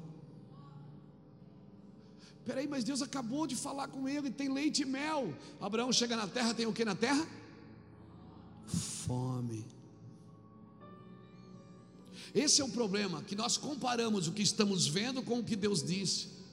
O que Deus disse é incomparável. Você não pode comparar com nada. O que Deus disse é a verdade absoluta. Ponto final. Agora, como saber o que Deus disse, pastor? Será que é Ele mesmo que está falando comigo? Como é que eu sei que é Ele? Que na maioria das vezes Ele fala não tem a ver com o que você quer. Porque Deus não fala a sua alma. Deus fala as prioridades Tudo que Deus faz é prioridade. Tudo que Deus faz primeiro é prioridade. No princípio criou Deus o e a. O que é que fez primeiro? Então qual é a prioridade? O céu. Se o Senhor não edificar a casa, em vão trabalhos que edificam. Se o Senhor não guardar a cidade, em vão vigia a sentinela. O que é que vem primeiro, casa ou cidade? Casa. A casa é prioridade. Só posso guardar a cidade se a casa está edificada. Salmista diz: Uma coisa eu pedi ao Senhor e a buscarei, que eu possa estar na casa do Senhor todos os dias para contemplar sua formosura e para aprender no seu templo. O que é que vem primeiro? Contemplar a formosura ou aprender no seu templo? Contemplar. O problema é quando nós queremos aprender sem contemplar. Aprendemos tudo sobre Deus, mas não o conhecemos. Eu tenho que experimentar. Por quê? Porque Deus você não estuda. Você estuda a Bíblia. Deus você experimenta, provai e vede que o Senhor é bom. Você tem que provar, hum, tem que cheirar, você tem que degustar, você tem que conviver. Amém? Você não conhece uma pessoa até conviver com ela. Com Deus é a mesma coisa. Deus chamou Abraão e disse: Vai para uma terra que mana leite e mel. Chega lá, tem fome. Abraão vê a fome, o que é que ele faz? Ele sai. Bota aqui para mim no telão, Cântico dos Cânticos 4, 11. Bota ali. Os seus lábios gostejam a doçura dos favos de mel, minha noiva. Leite e mel estão debaixo da sua língua. Ei, Abraão, o leite e mel não estava na terra.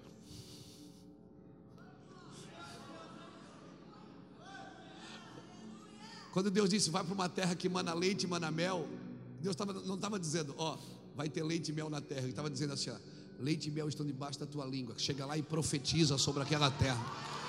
Declara sobre a terra. Qualquer terra pode manar leite e manar mel. Araçatuba também tem leite e mel. Amém? Itajaí também tem leite e mel. Marília tem leite e mel. Qualquer lugar pode ter leite e mel. Se tiver alguém com leite e mel debaixo da sua língua. Deixa eu falar uma coisa para você: a minha cidade, há 10 anos atrás, nós éramos a capital da AIDS do sul do Brasil, a cidade mais violenta do estado de Santa Catarina, um dos PIBs mais baixos do estado. Rota internacional de tráfico de drogas há 10 anos atrás, Itajaí, há 12, era um caos. Os pastores daquela cidade começaram a se reunir para orar, começaram a buscar Deus. Deus começou, nós começamos a ter reuniões intensas de oração. Até hoje, a primeira semana do mês, eu quase não viajo. Na realidade, eu não viajo. Às vezes, quando estou vindo de outra nação, a primeira semana do mês, nós temos sempre os dias de convocação. Das 8 da manhã às duas da tarde, mergulhamos em oração. Itajaí hoje é o maior PIB do estado de Santa Catarina. Não somos mais a cidade com maior índice de doenças. Ano passado saiu na capa de uma revista, Itajaí, a melhor cidade de porte médio para se viver no Brasil. Eu pergunto para você: o que, que é isso? O que, que, é isso? Milk honey, leite e mel, querido. Pessoas que abriram a boca e começaram a declarar leite e mel sobre essa terra. Vá para as ruas de Araçatuba e comece a declarar nas praças, comece a declarar nas empresas, comece a declarar nas igrejas, comece a declarar quando alguém vier falar mal da cidade, você diz leite e mel leite mel, leite mel, leite mel, leite mel. Qualquer terra pode mudar. Como, pastor? Qualquer terra pode mudar, porque eu não fui feito por causa do mundo, o mundo que foi feito por causa de mim. Deus me elegeu nele antes da fundação do mundo. Ei, acorda! Tudo que Deus disse haja, ouve, mas eu não, ele me tirou dele. Porque dele, por ele para ele são todas as coisas, mas eu tenho a natureza dele. Qualquer terra pode ser transformada profeticamente. É só ter alguém profético. A terra foi criada com quatro elementos. Quem estuda ciência sabe o que eu estou dizendo: terra, água, fogo e ar. Os quatro elementos da criação estão na terra: terra, água, fogo e ar. Deus pegou esses quatro elementos e colocou em você também. Você é pó da terra. 80% do seu organismo é água. Quando ele te formou, ele. Ah, só faltava o fogo.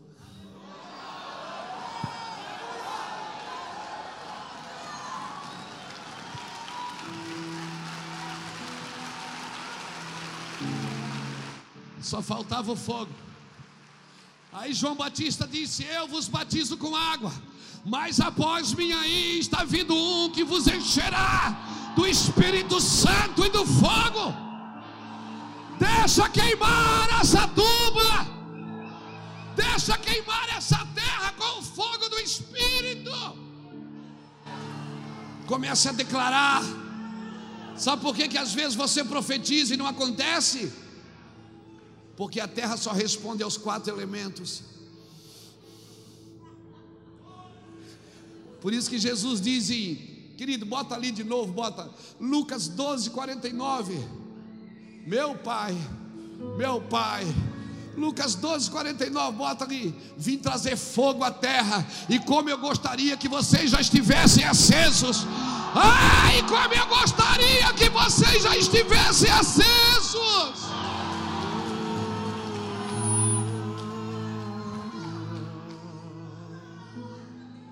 Você vai para a igreja atrás de uma benção e Deus quer está dizendo: Eu quero acender você, você não está entendendo. Mas eu vim buscar minha vitória, minha bênção. Ei! Deixa eu ser profético. Efésios 1,3 diz que Ele me abençoou com toda sorte de bênção existentes nas regiões celestiais em Cristo Jesus. Versículo 4: E me elegeu nele antes da fundação do mundo, para que fôssemos santos e irrepreensíveis diante dele em amor. Aleluia! Comece a falar com a terra, ela vai responder você, amigo.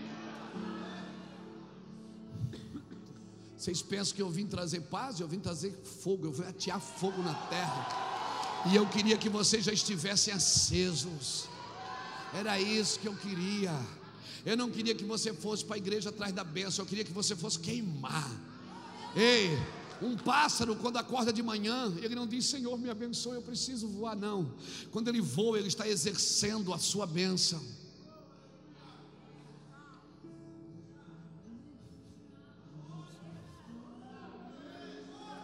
Um peixe, quando acorda de manhã, diz: Senhor, me ajude. Queria tanto nadar hoje. Não, quando ele nada, ele está exercendo o seu chamado. E eu, pastor, quando é que eu exerço? Minha, meu filho bota ali Gênesis capítulo 1, versículo 28.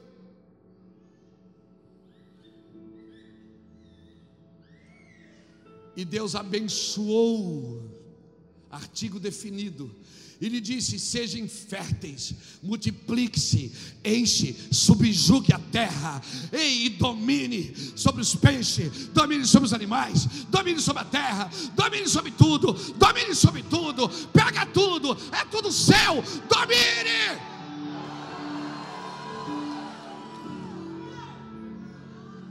Quando você faz isso, você pratica a sua bênção. Isso é ser profético, é praticar o que está escrito. Então, conferência profética é para isso, para conferir o que Deus disse. Mas, pastor, Deus não está fazendo algo novo, você não acredita? Ele está fazendo algo novo, de novo.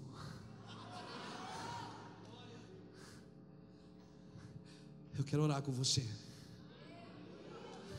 Eu acho que depois de saber tudo essas coisas, ele pode dar uma chapadinha, não pode? Eu não sei quanto a você, eu estou animado. Eu estou animado. Estou muito, irmão, estou muito animado. Verdade.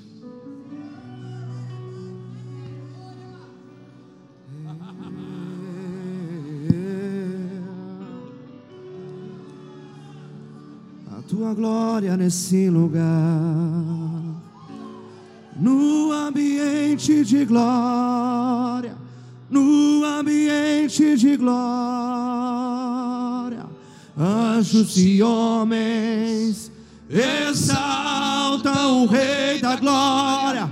No ambiente de glória, no ambiente de glória, anjos e homens exaltam o Rei da glória. Eu quero entrar no ambiente da tua glória. Posso mandar esse povo correr para cá, pastor? Corre cá para frente, ligeiro. Você está numa noite profética. Eu quero Por que, que você ainda não está aceso? Com vestimentas de glória. Sim. Aleluia. Para encontrar contigo, ser outra vez achado em teu coração.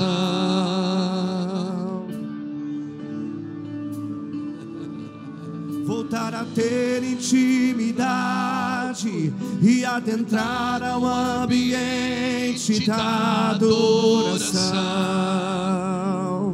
onde anjos e homens te adoram. Onde anjos e homens te adoram, onde anjos e homens exaltam a tua majestade.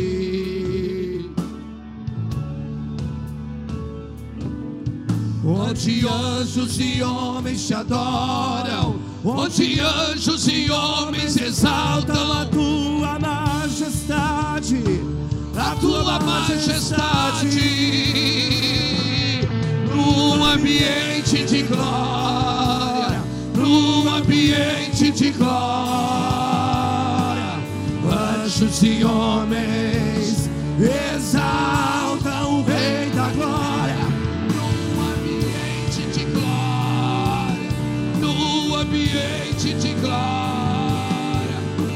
Os anjos e os homens exaltam o Rei da glória.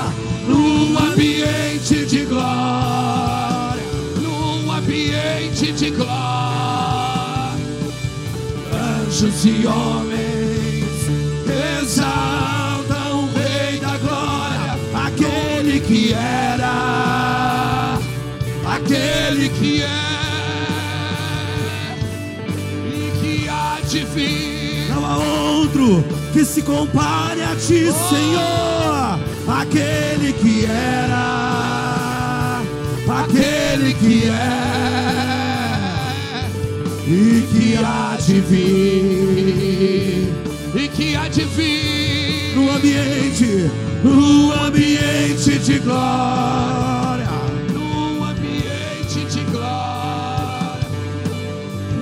Anjos e homens exaltam o Rei. Levante a tua voz e declare: no ambiente de glória.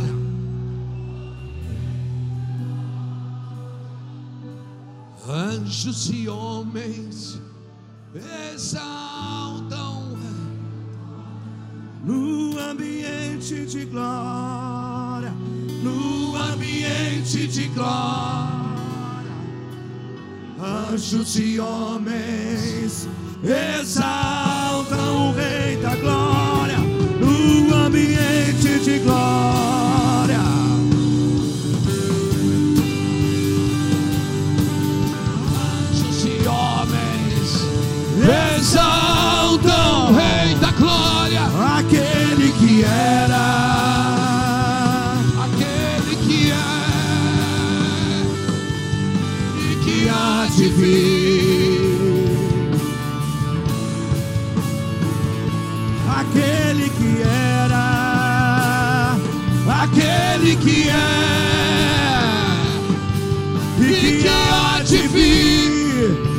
Para governar as ações, aquele que era, aquele que era. Aquele que é, e que há de vir, e que há, e que há.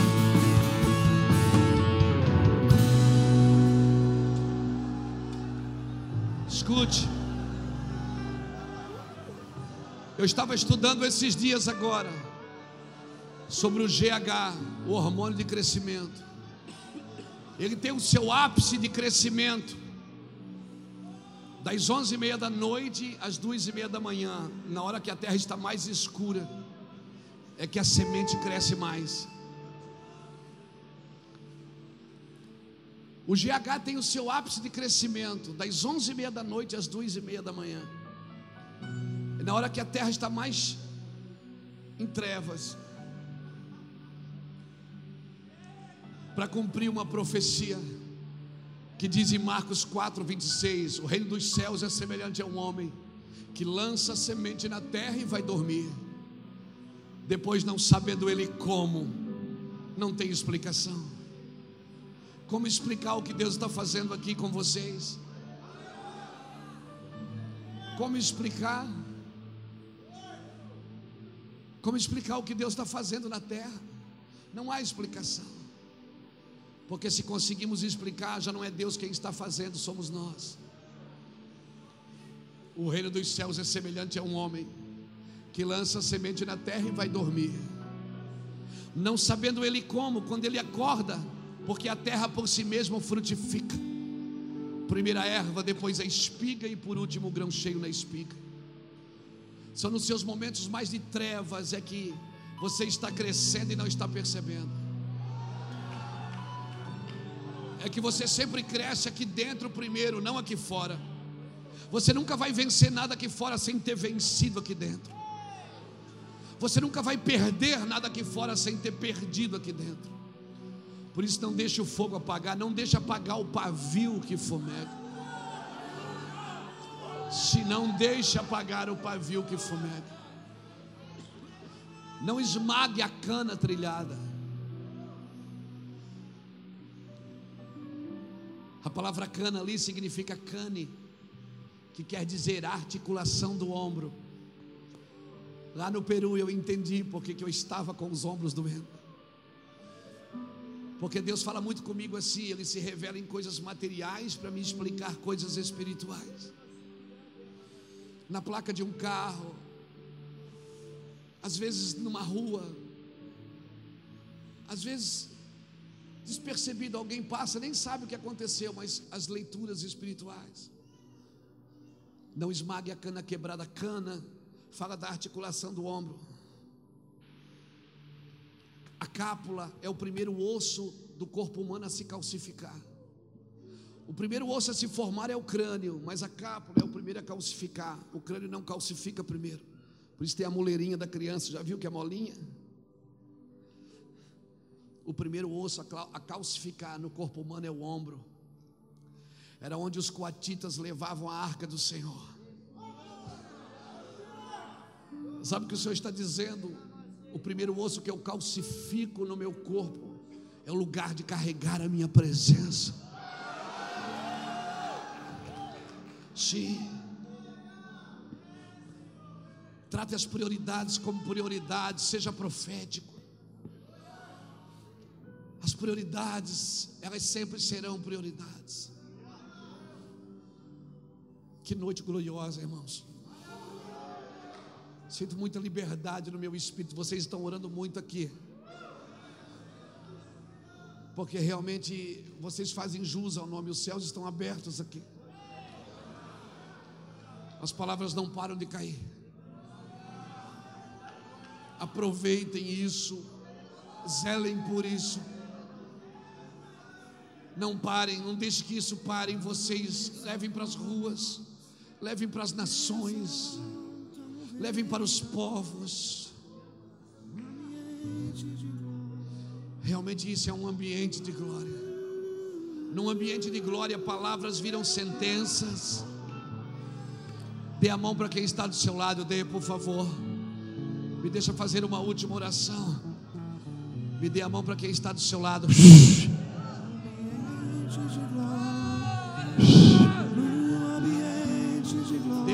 a mão para quem está do seu lado. Levanta a mão dele assim para cima, assim, ó. Agora diga para ele, querido ou querida. Diga para ele, querido. Deixa Deus te pegar agora. Porque eu prometo que eu não te solto até que o Espírito possua você nessa noite. Deixa o Espírito Santo possuir você nessa noite. Deixa o Espírito Santo possuir você.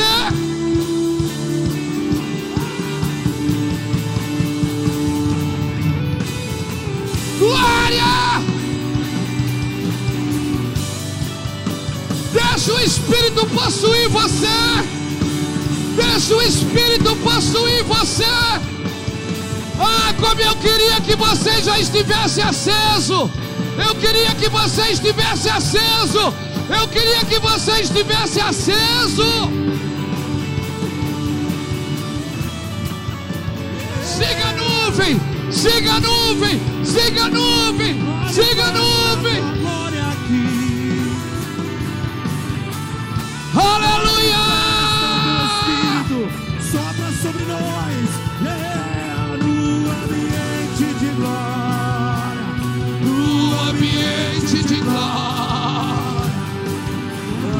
Anjos e homens, receba a glória de Deus, receba isso, receba no seu espírito, receba no seu espírito, receba no seu espírito, receba no seu espírito, receba, sim, recebe,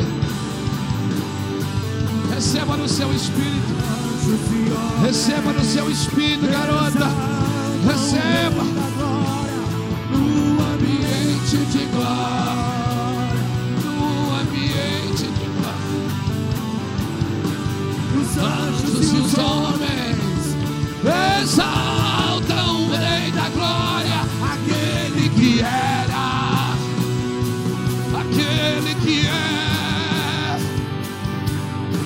que há de vir. Ah, aquele que era, aquele que é e que há de vir, e que há de vir, ele vai vir. aquele que é, Oh meu Deus, aleluia, aleluia. Ele virá, ele virá, ele virá. Se levantou o Rei da Glória, aquele que era, aquele que é, o Rei da Glória se levantou, se levantou o Rei, se levantou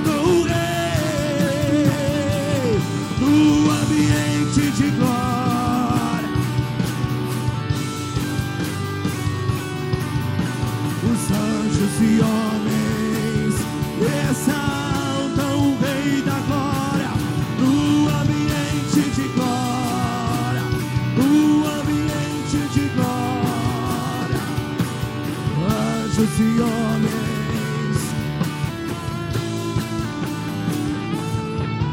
para encontrar contigo, ser outra vez achado em teu coração. Leva-nos de volta para esse lugar, lugar de glória, de intimidade, de governo.